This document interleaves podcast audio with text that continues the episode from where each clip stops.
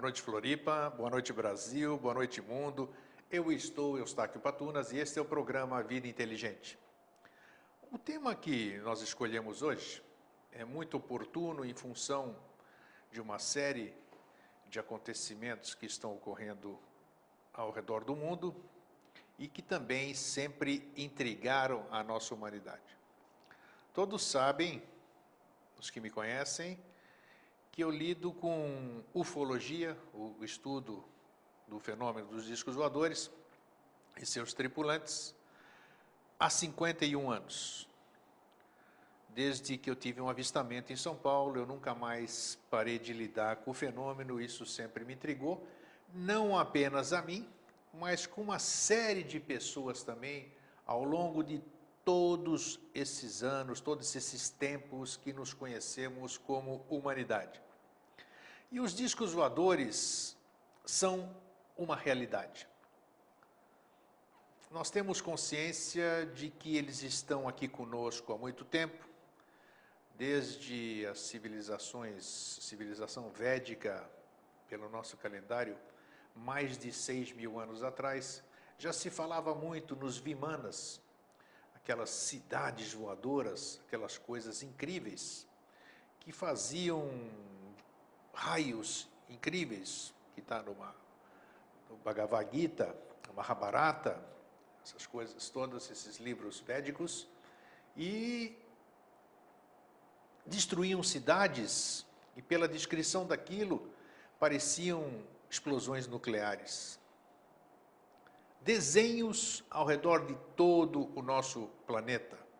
Tudo que é uh, escavação, todas as grutas que se acessa além das inscrições rupestres, além daquelas figuras de seres, de animais, de humanos, também sempre se viu estruturas voadoras nos ícones religiosos também parecem, em muitas situações, parecem que nós, ufólogos, nós aficionados pelo tema discos voadores e seus tripulantes, temos a tendência natural de querer achar que tudo aquilo se parece com o que a gente quer que seja.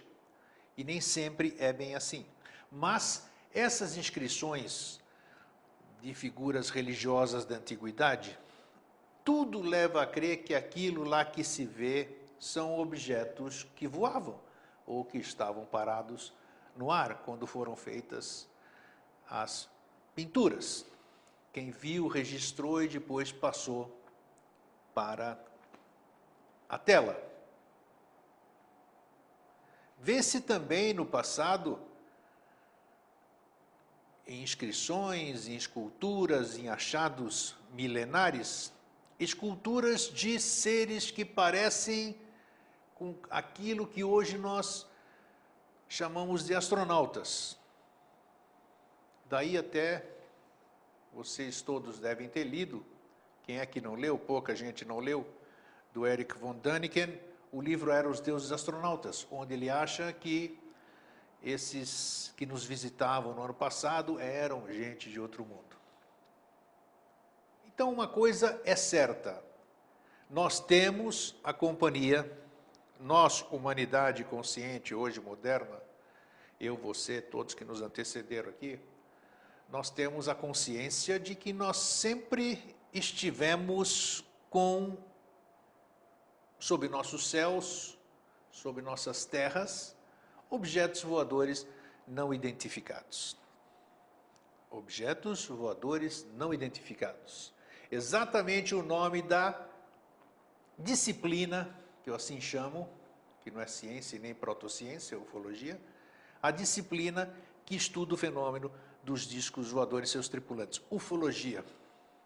Para quem ainda não está familiarizado com a terminologia, é o nome que a gente tem que usar por enquanto, enquanto não se acha um nome melhor. Existem outros nomes, mas cada um puxando para sua sardinha para dar nomes mais adequados. Mas todo mundo conhece como ufologia, um termo em inglês, UFO, Unidentified Flying Object, objeto voador não identificado. Em sendo objeto voador não identificado, nós não estamos tratando de discos voadores. Nós estamos tratando de objetos voadores não identificados, que quando a gente identifica é um disco voador. Então, disco voador não é UFO. Disco voador não é UFO. UFO é objeto não identificado. Então, disco voador é um objeto identificado. Então, o nome já está meio errado, mas tudo bem. A gente se habituou com esse nome e assim tem que ser e tem que continuar sendo. A ufologia moderna, que a gente chama assim, é muito contestada. Tenho certeza que muitos dos meus colegas, né, pessoas aficionadas pelo tema, estudiosos, pesquisadores, ufólogos, não vão coadunar muito com o que eu vou dizer agora. A ufologia moderna começa em 24 de junho de 1947, quando um piloto civil chamado Kenneth Arnold vê, estava sobrevoando e vê sobre o Monte Rainier, no estado de Washington, ele observa, eu creio que nove, nove objetos não identificados, parecendo informação, e que ele descreve aquilo lá, que ele não tinha palavras, nunca tinha visto uma coisa daquela, e a palavra que ele usou na hora para identificar aquilo lá, ele chamou de flying saucers. Flying saucers significa eles tinham o formato de pires voadores. Hoje, hoje existe uma certa contestação. Eu não estou dizendo que eu coaduno com isso, eu só estou levando a informação, porque o importante, o bom da pesquisa é você procurar outras fontes, você ir buscar a, a certeza, você ir buscar novas informações, ver o que, que podia ser aquilo, ver o que não, não é só na questão de acreditar. Acreditar nunca foi ciência, crença nunca foi e nunca será ciência. Então hoje existem as conjecturas de que talvez Kenneth Arnold não tivesse visto UFOs ou formações de naves alienígenas tripuladas. Talvez ele tivesse visto algum experimento da ocasião. Não se sabe. 47, as pessoas vão dizer que era muito cedo para ter alguma coisa nova, mas era exatamente o período pós-guerra. Então existe contestação, existem novas versões sobre o que teria visto o piloto civil Kenneth Arnold. Viu ou não viu, não importa, 24 de junho de 1947, instituiu-se o Dia Internacional da Ufologia. É o dia que o fenômeno começou a ser estudado com maior frequência. Muitas pessoas, sempre, sempre, todas as pessoas acharam que, pelas evoluções que esses objetos fazem, se você já viu um disco voador, Estou falando de disco voador.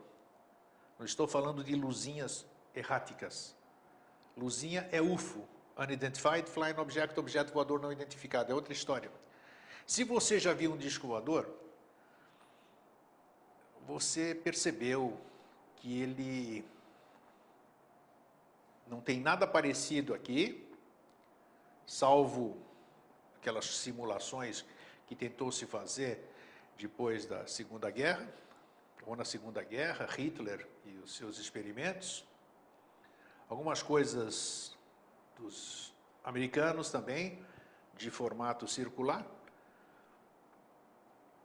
Mas esses objetos fazem evoluções e tem uma técnica gravitacional de parar no ar, como se fossem helicópteros, mas que não tem a, a aerodinâmica de um helicóptero. Então param no ar. E por fazerem evoluções incríveis, por muitas vezes até se desmaterializarem. Existem vídeos raros, mas existem sobre objetos físicos assim que a gente vê e que desmaterializam e materializam logo em seguida. E não se trata de truque ótico. Por esses e outros tipos de evolução, e fenomenologia, as pessoas, todo mundo, a maioria, 90%, acredita que esses objetos têm origem extraterrestre. Essa palavra, essa palavra tão apaixonante, tão apaixonada das pessoas em lidarem com extraterrestre, com a palavra ET, com coisas que seriam de outro mundo.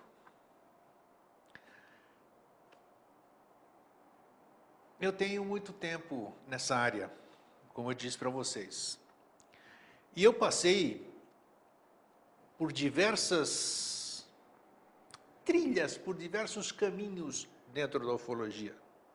Eu comecei em 60, 1961.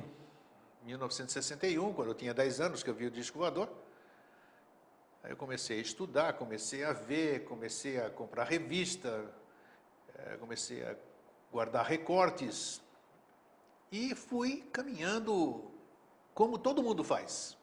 Entrei para a Apex, Dr. Max Berezovski, Willy Wirtz, outros tantos ali, a querida Apex, e fui estudando a forma que deve ser estudada a ufologia. Participando de grupos, trocando experiências, fazendo vigílias, cresci, comecei a ter aqueles fenômenos que eu pus depois nos meus livros, que eu já tirei de circulação, vocês sabem também. E trilhei e comecei a criar as minhas verdades. Comecei a ter as minhas crenças. Esse que é o velho problema. Mas as minhas crenças me ajudaram a ter a minha posição atual.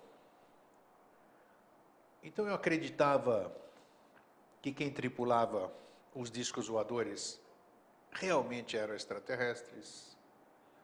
Eu acreditava nessa entidade chamado Astacheran, não me envergonho de dizer isso. Eu acreditava em canalizações. Quem não conhece canalização, é, seria eu fechar os olhos, eu me concentrar aqui e ficar ouvindo criar um canal entre o meu cérebro, a minha mente e alguma mente de outra dimensão, de um outro espaço físico interdimensional, alguém se comunicando através daquele canal. Isso se chama canalização. Alguém edita para você coisas e você transforma essas coisas em coisas para os outros. E geralmente no fim vem uma assinatura. Acreditei muito nisso. Escrevi muita coisa que eu achava que era canalizada, acreditei.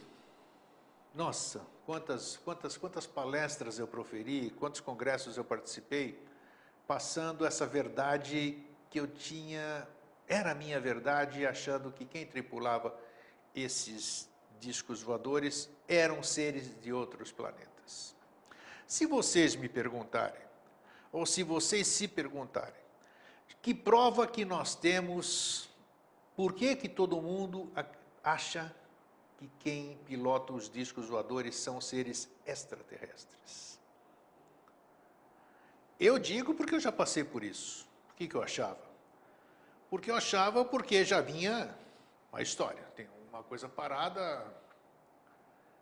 Eu nasci em 51, mas a história vem antes disso. Então eu fui influenciado pelo meio também de achar que tudo, tudo que voava era extraterrestre. Não existia tecnologia naquele tempo para fazer, como acham até hoje, né, que tem muita evolução, que não tem tecnologia que consiga reproduzir o que eles fazem. Então, em assim sendo uma tecnologia desconhecida por nós aqui, terráqueos, civilização, eu achava que, então, se nós não conhecemos essa, essa tecnologia, essa tecnologia não pode ser aqui da Terra. Consequentemente, essa tecnologia é de fora.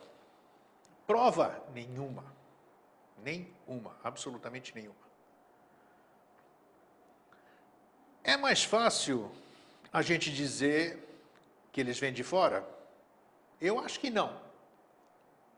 Aí já entra o conflito, né? Olha essas, todos esses, esses registros que nós temos, os índios, o, Como é que é o nome do pessoal lá da, da África? Tudo bem, daqui a pouco me vem. Oh, porque falava os, os. Como é que era? Esqueci. Os sirianos, falando dos sirianos, falando daquelas pessoas que voavam. Então, tudo que voa não necessariamente tem que ser de outro planeta. Naquele tempo, as pessoas passavam as suas impressões através da terminologia que eles conheciam. Muita gente fala, e já escreveram livros interessantes, eu li todos. Fernando Cleto Nunes Pereira, a Bíblia e os Discos Voadores, o querido pastor Eduardo Vigil Pignoni. Muitas pessoas fizeram a interpretação dos livros da Bíblia dizendo, fazendo aquilo que eu falei no começo do programa, colocando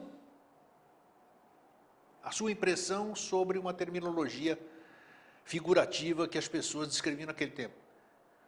E vendo os filhos de Deus que as mulheres da terra eram formosas, tomaram-nas como esposas e daí geraram gigantes. Oh, se os filhos de Deus, quem são os filhos de Deus? Ah, é de lá de cima. Acharam as mulheres da terra bonitas? Ótimo. Cruzaram com elas, daí nasceram os gigantes. Claro, daqui não tinha gigantes, só pode ser coisa extraterrestre. Aí a visão de Ezequiel. Jonas foi engolido por uma baleia. São tudo figurativos. Pode até ser, pode até ser, por que não? Que estavam descrevendo realmente, Ezequiel estaria descrevendo uma nave baixando na frente dele, Jonas sendo engolido por um disco voador, por que não? Nós não estamos questionando eu não estou questionando em momento algum a questão do fenômeno disco voador e seus tripulantes. Eu estou chamando atenção, não estou afirmando, chamando atenção para que vocês pensem também nessa possibilidade de os discos voadores serem daqui da Terra mesmo. E lá vem o grego falar de teoria de terra oca. Enganaram-se. Nada de teoria de terra oca. O que, é mais fácil? Se há seis mil anos já existiam os Vimanas aqui, faziam essas grandes evoluções, dizem as lendas, e nós estamos falando de lenda aqui, se, se Atlântida foi lenda, extraterrestres também são lenda. Existiu no passado aqui uma civilização. Os Atlantes eram um continente só. Atlântida era um continente só. Não adianta ficar procurando Atlântida pedacinho por aí, porque afundou, afundou tudo. E depois só sobrou uma parte, que depois essa outra parte afundou, era Poseidones. Aí sim afundou uma parte da Atlântida. A última parte da Atlântida. Mas era um continente muito avançado, muito. Qual é o termo mais apropriado? Muito avançado tecnologicamente. Eles tinham uma tecnologia fabulosa. Ô oh, grego, como é que você pode provar isso aí? Não, não posso provar. Mas existia, vocês veem, por aquilo que se recupera do passado, por coisas que se acham daquele tempo, que existiam aquele pessoal daquele tempo remoto, que eu nem sei mensurar o tempo aqui, eles já faziam coisas, tinham uma tecnologia que ainda hoje nós não conseguimos reproduzir. Aqueles seres que veio agora na cabeça que falavam que os deuses vinham de lá de cima são os Dogons da África. Pois bem, se esses objetos já existiam naquele passado há seis mil anos, por que necessariamente eles teriam que ter vindo de algum lugar, lá de cima? Vamos falar agora um pouquinho de ciência. Ciência não, vamos ver. Todo mundo sabe que a estrela mais próxima, se sairmos daqui, a estrela mais próxima chama-se Alfa do Centauro. Fica 4,2 anos-luz da Terra. Cada ano-luz é 9, milhões, 9 trilhões de quilômetros. é uma distância descomunal. Só conhecemos, por enquanto, já existe física quântica, já existem outras coisas aí que já tem uma série de, de estudos, mas essa velocidade da luz que nós conhecemos seria impossível, impossível que alguém de outro lugar do universo viesse nos visitar. Ah, senhor Eustáquio, esses ETs e suas incríveis máquinas voadoras, eles dominam o espaço-tempo, eles dominam as dimensões, eles são interdimensionais, eles viajam não convencionalmente como nós viajamos, eles fazem pelas dobras do tempo e não sei o que, não sei o que lá. Isso é ciência ou isso é conjectura? Alguém provou que alguma nave tripulada por extraterrestres chegou aqui desta forma? Você já entrevistou algum? Algum país já entrevistou alguma nave com extraterrestres fora, fora os filmes de ficção? Não, né?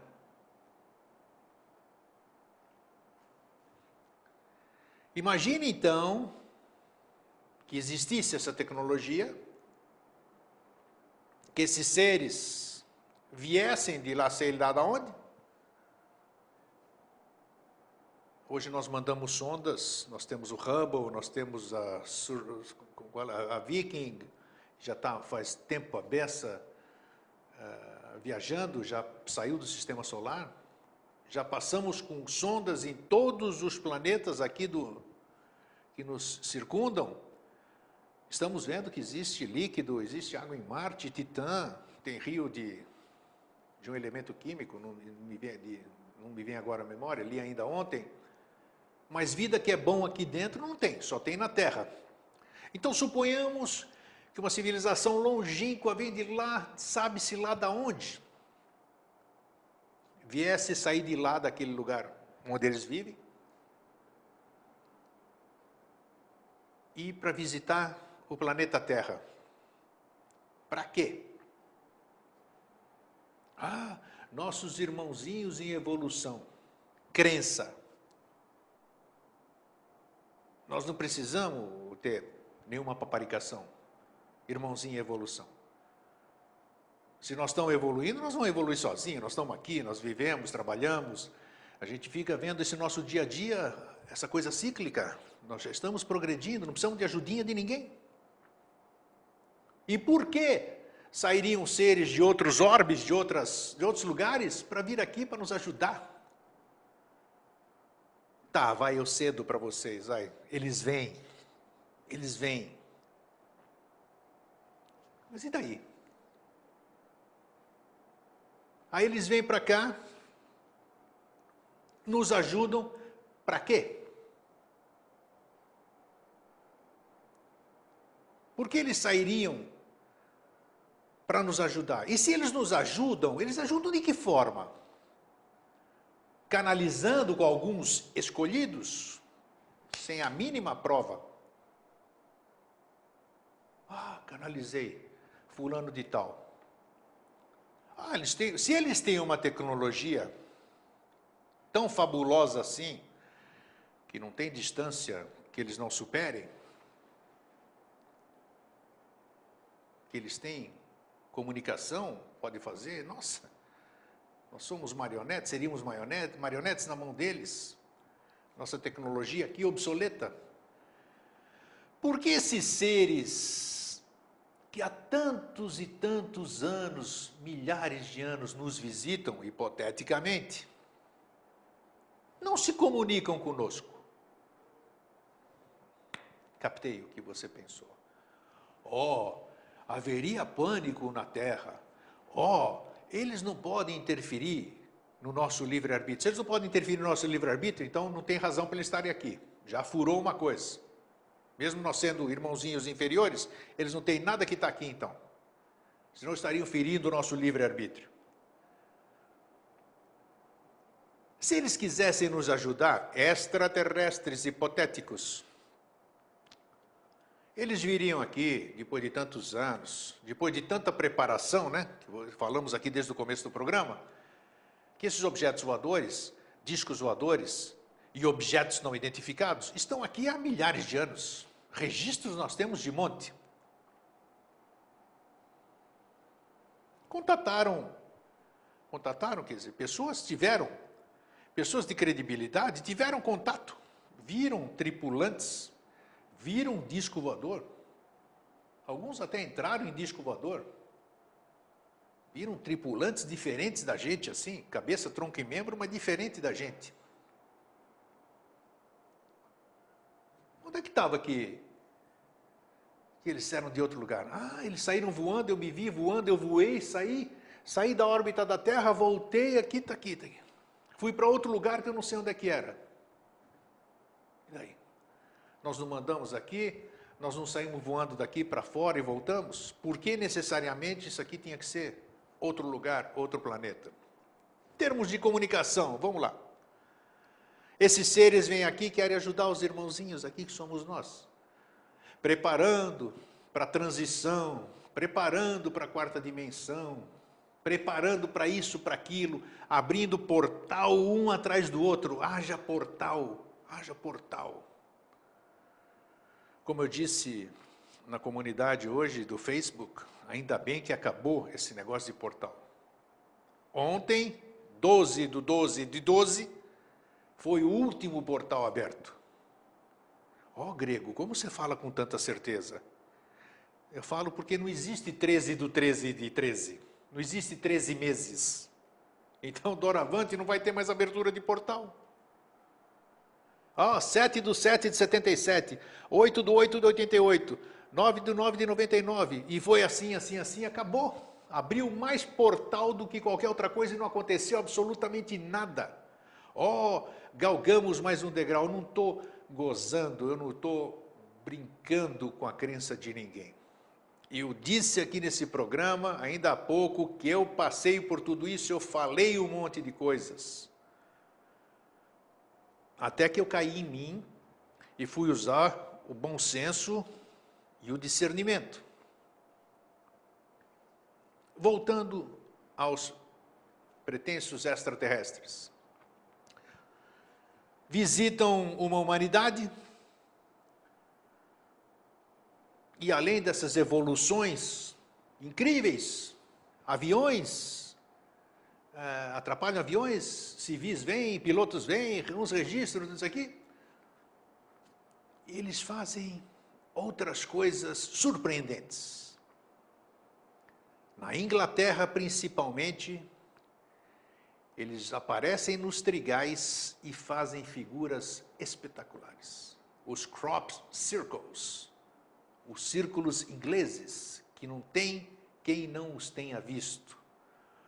Oh, que loucura, que incrível, que desenhos maravilhosos. Olha, isso é o código binário, isso é aquilo, isso não sei o que, isso vai conjectura daqui, conjectura de lá. Isso não pode ser feito por seres humanos, só pode ser uma inteligência extraterrestre. Por que extraterrestre, meu querido? Pensa comigo, pensa comigo, por que tem que ser extraterrestre? Por que, que o humano não, tem, não é capaz de fazer uma coisa daquela? Se tem um site que todos conhecem aí, onde as pessoas mostram através de vídeos de duas, três horas de duração, os vídeos no YouTube, mostrando como se organiza, como se faz o croquis daqueles coisas de 500 metros de diâmetro, a equipe reunida e como eles conseguem fazer aquilo em uma noite ou duas noites. Lá longe, os lugares são isolados, e eles realizam. Tudo bem, grego? Não, isso aí não basta, grego. Tem lugar, não, porque a dobra dos caules não quebra. Existe radioatividade em certo lugar. Tem gente aí até dizendo que o telefone funciona lá dentro. Tá bom. Funciona, tá bom. O celular não pega em lugar nenhum, mas pega lá, tá bom. Seres inteligentíssimos de outros mundos, com uma tecnologia fabulosa, descem no planeta Terra escolhem a Inglaterra, fazem desenhos para que as pessoas vão lá, filmem, fotografem, façam calendários e conjecturem. Conjecturem. Porque ninguém sabe absolutamente o que é aquilo e para que serve aquilo. Ó, oh, eles estão querendo nos dizer alguma coisa. Puxa vida, se eles são inteligentes, se eles são superiores, se eles têm tecnologia, e se eu fosse um ET, por menor quociente de inteligência que eu tivesse, por menor QI que eu tivesse, eu chegaria num planeta, tomaria a forma física, ou pegaria o mais parecido com a forma humana, interromperia os satélites de comunicação do mundo e passaria uma mensagem para todas as nações, dizendo que aquilo que vocês estão vendo realmente são. Nós somos de outra civilização, vocês estão vendo que somos parecidos com vocês. Como vocês estão mandando gente lá para fora para verificar a vida em outros planetas, nós também estamos visitando aqui. Tenho certeza absoluta que não haveria nenhum tipo de pânico, nenhum tipo de histeria, nem de absolutamente nada. Uma informação bacana, uma informação que nem eu estou conversando com vocês. E eles têm tecnologia para isso, teriam tecnologia para isso. Por que, que será que eles não fazem isso? Pensa um pouquinho. Por que não? E por que, que eles ficam deixando recadinho em coisas, em círculos, em instruções verbais para alguns contatados? Será que eles realmente vêm de fora? E, e se eles não vêm de fora? Qual é a diferença? Nenhuma. Nenhuma. Absolutamente nenhuma.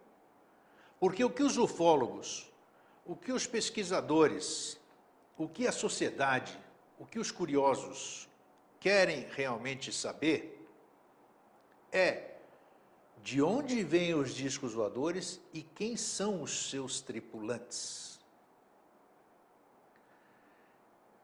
E percebam que interessante, todos esses anos, em função dessa plantação dessa ideia extraterrestre, as pessoas têm se voltado, têm voltado sua atenção para fora da Terra. Interessante isso, né?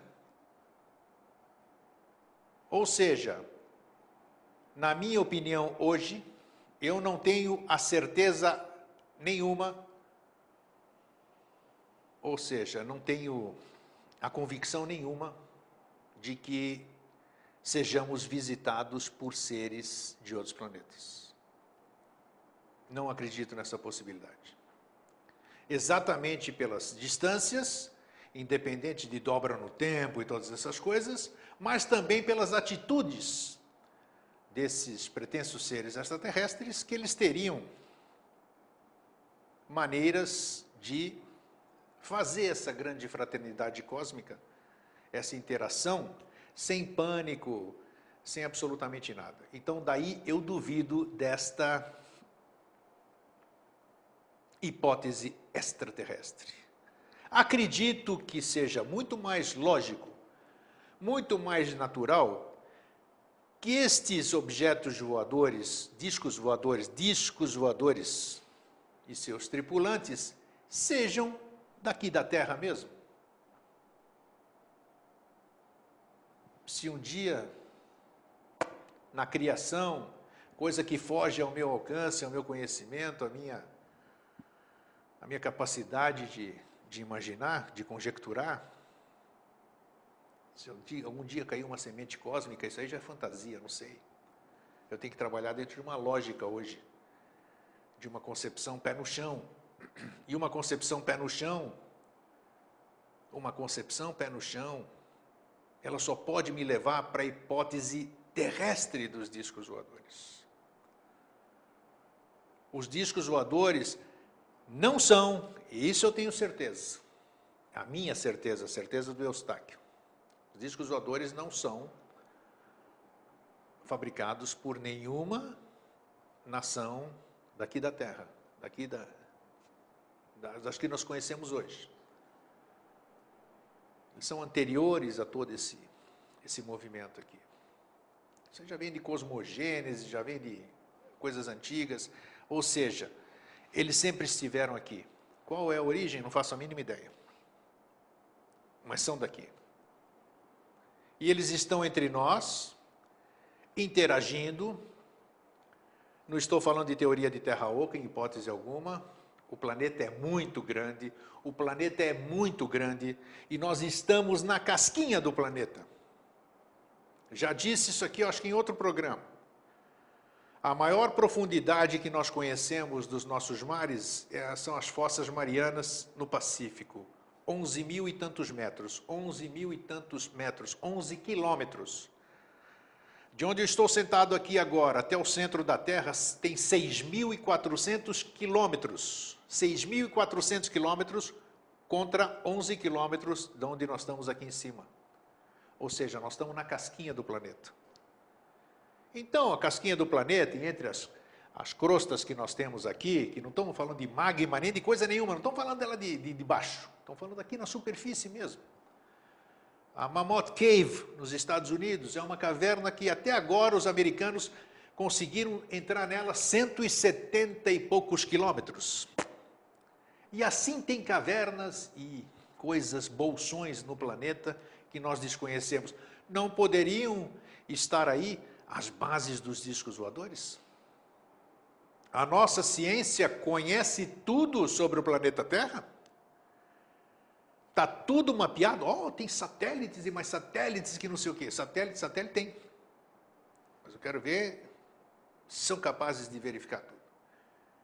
E a tecnologia que nós vemos desses seres aí que tripulam os discos voadores e os seus aparelhos são tecnologias que nós não conseguimos ainda reproduzir.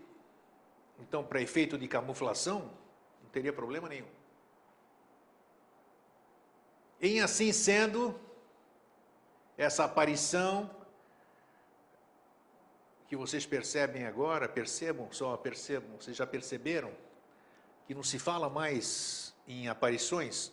Opa, não é bem assim. Antes você ouvia muito, antes você lia qualquer revista, estava lá fotografia. Você via nos noticiários, diz que o voador apareceu não sei aonde, o outro foi abduzido, não sei o que, não sei o que lá. Hoje caiu barbaridade. E é estranho, caiu barbaridade com tudo que é tipo de gente que tem câmera na mão, filmadora, celular, satélites, telescópios, tudo ali que a gente poderia estar vendo mais e não estamos vendo. Por que será que nós não estamos vendo? Hein? Porque por um motivo ou outro, sabe-se lá por quê, a casuística diminuiu. A casuística diminuiu, quer queiram os meus amigos, colegas ufólogos, quer não, a, a casuística caiu drasticamente e não é de hoje. Por quê? Não faço a mínima ideia. Para que a gente pense a respeito dessa hipótese, sem sustentar algo, a minha também não tem sustentação, a minha atual, que eu digo que eles são daqui, Ó, oh, grego, você está falando, mas você não tem prova. Eu também não tenho prova nenhuma de que eles são de fora. Da mesma forma que eu não tenho prova de que eles sejam daqui, ninguém me prova também, ninguém tem provas de que eles sejam de fora. Então nós temos que nos desarmar, deixar o ego de lado, ter uma visão macroscópica e aceitar estudar um pouco essa possibilidade também. Nosso planeta é muito grande. Pode ser que as bases estejam aqui. Vocês já viram? Nós temos gente aqui no planeta Terra que você diria: nossa, tem a cara de ET, ele parece um ET. Tem, tem, tem raças aqui na Terra que são, à nossa vista, como se extraterrestre tivesse alguma figura, né? Nós aqui achamos aquilo lá. só porque é diferente dessa cor branca que nós temos aqui, tudo é tudo é extraterrestre aqui. Então o próprio planeta Terra aqui está rico em espécies. Tem muita espécie que nós não conhecemos. A ciência dia, dia a dia está descobrindo aí, vocês veem? Descoberto um novo tipo de peixe, descoberto um novo tipo de inseto, descoberto isso aqui, aquilo lá. Por que não descobrir um dia uma origem desse lugar? Então, baseados nisso e pensando numa ufologia mais mais unida que hoje, a ufologia brasileira, lamentavelmente, está mais seccionada do que vidro quebrado. Ideologias, brigas, desentendimentos, uh, egos, todos, todos, todos têm a sua parcela de culpa. E quem sofre com isso, quem perde com isso, é o estudo do fenômeno. Porque quando as pessoas poderiam se unir, elas estão se desunindo. Cada um com o seu ponto de vista, um falando mal do outro, um desacreditando o outro, ninguém aceita um, ninguém aceita o outro, e assim vai-se o estudo indo por água abaixo. Há cerca de sete anos, eu tive uma iniciativa de criar uma entidade não física, a qual eu dei o nome de UFOBRAS. UFOBRAS vem de ufologia brasileira ufologia integrada. Por que integrada? Uma ufologia onde pessoas, ufólogos, pesquisadores, simpatizantes, curiosos, quem quer que seja, se cadastra, se cadastrou nesse site, nesse blog, que era um blog, Ufobras, na sua cidade, com o seu telefone, com o seu e-mail e fizemos um blog onde nós colocamos todas essas pessoas interessadas e que se cadastraram, que hoje são 370, 370 pessoas no Brasil e algumas no exterior que falam língua latina, com uma peculiaridade. UFOBRAS, Ufologia Integrada, cada um desses pesquisadores desses curiosos, desses simpatizantes, representa a UFOBRAS na sua cidade. Com que objetivo? Aconteceu alguma coisa em Campinas, São Paulo? Nós já sabemos que nós temos alguém lá em Campinas, por gentileza, verifique para nós que temos um, foi comunicado que aconteceu isso.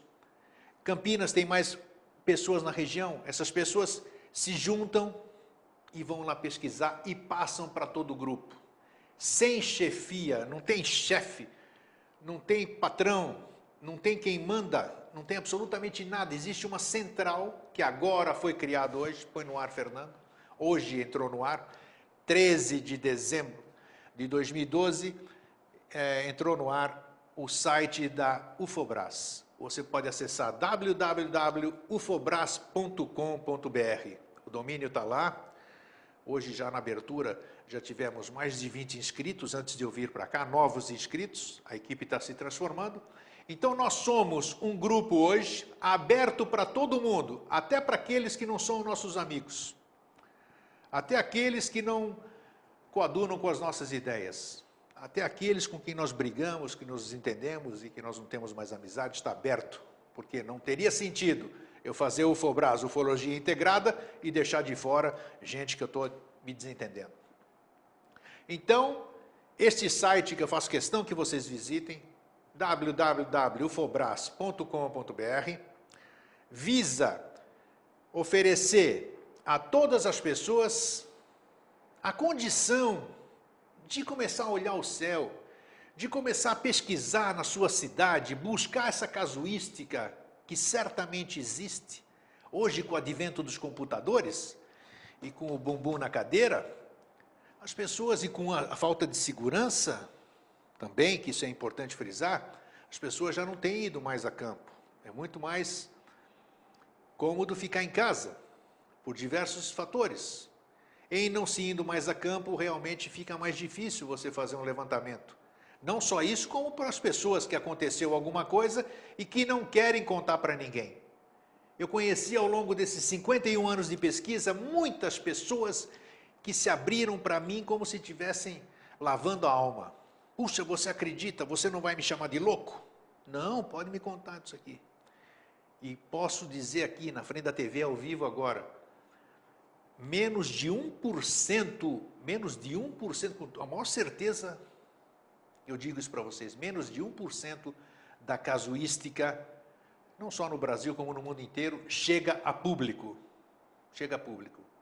Porque ninguém abre a boca para contar a sua experiência por medo, por vergonha de ser taxado de louco. O fenômeno existe, o fenômeno é sério, independente de ser de fora ou daqui, nós estamos conjecturando isso agora, nesse momento, é necessário que nos juntemos, nos empenhemos e voltemos a fazer como se fazia antigamente, o que eu chamo até hoje de ufologia romântica, onde nós éramos um único grupo de pessoas interessadas, o tempo do Jaime Lauda, o tempo do professor Flávio Pereira, o tempo do Willy Wirtz, da Dona Irene Granque, depois do Claudeir, essa turma mais nova que vem de lá para cá, do tempo do Birajara Franco Rodrigues, doutor Birajara, o Carlos Alberto Reis, o meu amigo Adilson Rodrigues, a esposa dele, Iracema,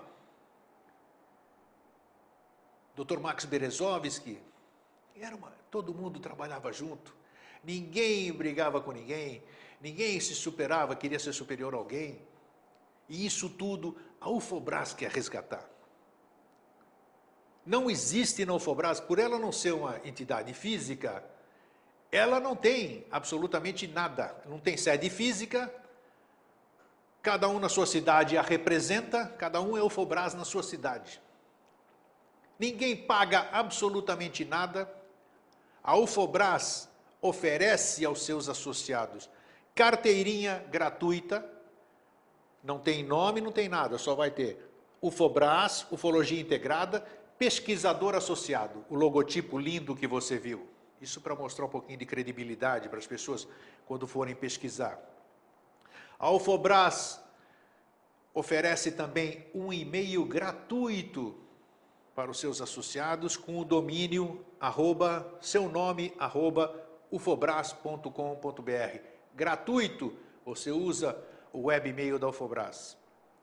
Você tem, a partir de hoje, o fórum de discussão Todas aquelas pessoas que estão inscritas no site vão poder debater assuntos ligados à ufologia, aos discos voadores, dentro da sua região. E o mais importante de tudo, cada um manda em si. Cada um é o seu chefe. Ninguém manda em ninguém, ninguém tem cargo e todo mundo trabalha com o mesmo objetivo. E tudo que está sendo feito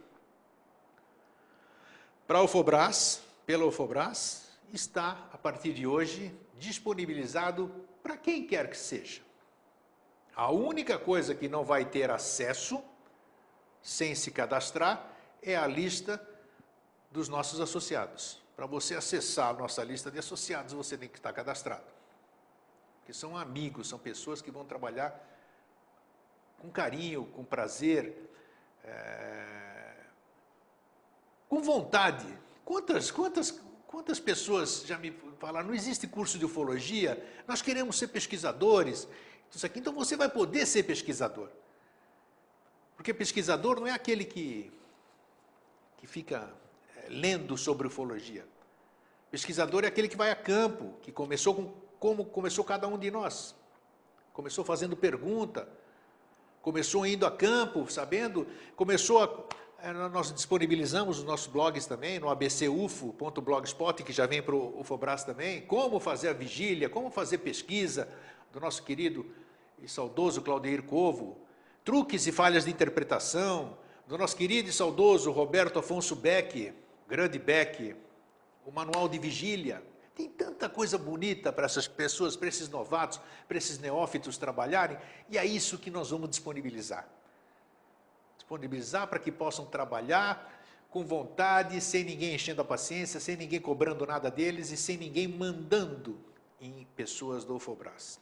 www.ufobras.com.br. Falando de ufologia, não podemos deixar escapar nesses minutos que nos restam de programa do nosso tão próximo aqui agora, dia 21 de setembro, 21 de dezembro de 2012, mais um fim de mundo que todo mundo espera. O que, que isso tem que ver com ufologia? Tem. Tem a ver. Tem a ver porque muita gente é, começa, além de acreditar nisso tudo, que existe muita gente que acredita nisso, né? que vai, o mundo vai acabar, que vai ter os três dias de trevas, que vão faltar alimentos, que nós vamos morrer, vamos para outro lugar, que Astacheran vem com a sua frota intergaláctica, com a Mãe Maria, Jesus, dentro de um disco voador, para resgatar os escolhidos. Não estou gozando, não. Não estou gozando, estou falando sério. E é um momento muito importante, muito importante, 21 de dezembro.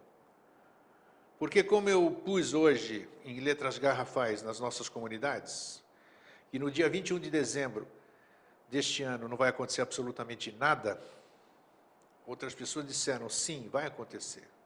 E realmente vai acontecer. Não vai acontecer nada de ruim, mas vai acontecer muita coisa boa. Porque aquelas pessoas que não acreditam nessas bobagens, vão continuar trabalhando, vão estar fazendo o que nem nós estamos fazendo, enquanto todo mundo, enquanto muita gente pensa em fim de mundo, nós estamos aqui criando, criando coisas novas, fomentando coisa boa, amparando o nosso próximo, dando a mão e o ombro para quem está precisando, plantando sementes do novo ciclo, como a gente fala aqui. E no dia 21 de dezembro de 2012, daqui a pouco, faltam oito dias, o mundo vai acabar para essas pessoas. Vai acabar, o mundo vai desabar. Aquele mundo que ia acabar vai desabar, porque não vai acabar. E essas pessoas vão ver que vão ter que reconstruir tudo. Tudo. Porque o medo cerceia, o medo poda, O medo contagia. Oh, e quando elas verem que não aconteceu nada, nem a nível consciencial desse jeito que estão pensando, né? Porque mudanças e mudanças conscienciais, elas acontecem a qualquer momento. A transição que as pessoas esperam, ela acontece a todo segundo. É uma transição. Não é necessário um evento catastrófico para se transformar o mundo. Oh, mas algum, do jeito que o mundo está, alguma coisa precisa acontecer. Precisa sim. Precisa sim parar com esse besterol e trabalhar. E plantar coisa positiva. Publica coisa boa. Tem tanta coisa boa para ser publicada. Por que não? Você, dona de casa, vou usar as mulheres como exemplo, quando você vai fazer sua compra em algum lugar, você leva, você olha ali, você leva as coisas boas, que ao seu ponto de vista estejam íntegras, ou você leva as que estão batidas ou machucadas ou apodrecidas? É óbvio que você vai levar coisa boa. E o nosso livre-arbítrio é assim, a analogia que eu fiz. Por que, que eu vou ficar, se eu tenho a opção, se eu tenho livre-arbítrio, liberdade de escolha, chama do que você quiser. Se eu tenho a opção de criar, botar no ar o site da Ufobras, de falar de coisa boa, de planejar o ano que está chegando aí,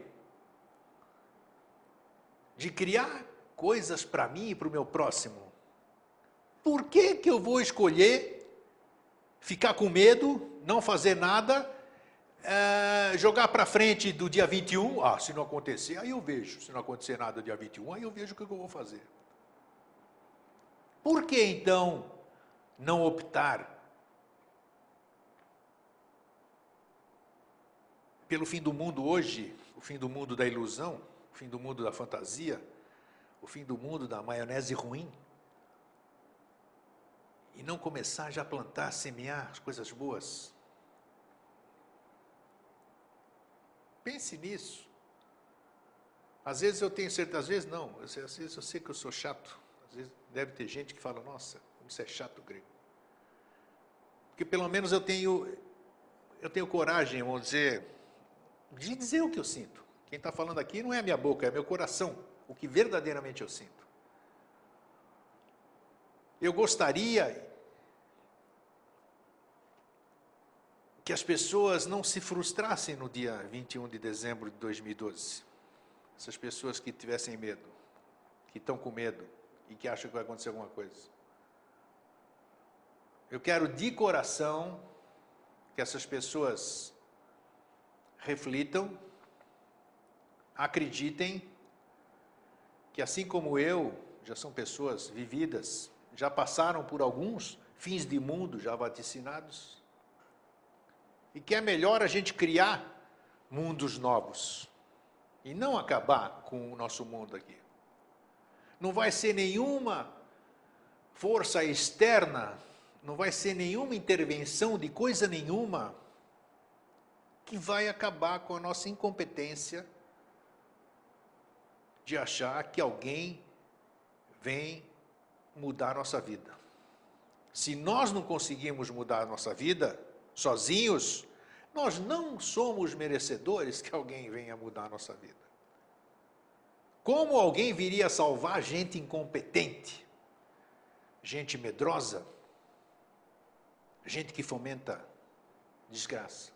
Questão de bom senso, né?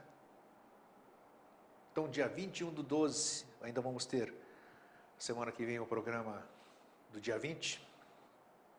Dia 21 do 12, vai ser um novo ciclo. O, equino, o, o solstício de verão para nós, o solstício de inverno para o hemisfério norte, vai ser dia de festa, como se fazia no passado, o tempo dos pagãos.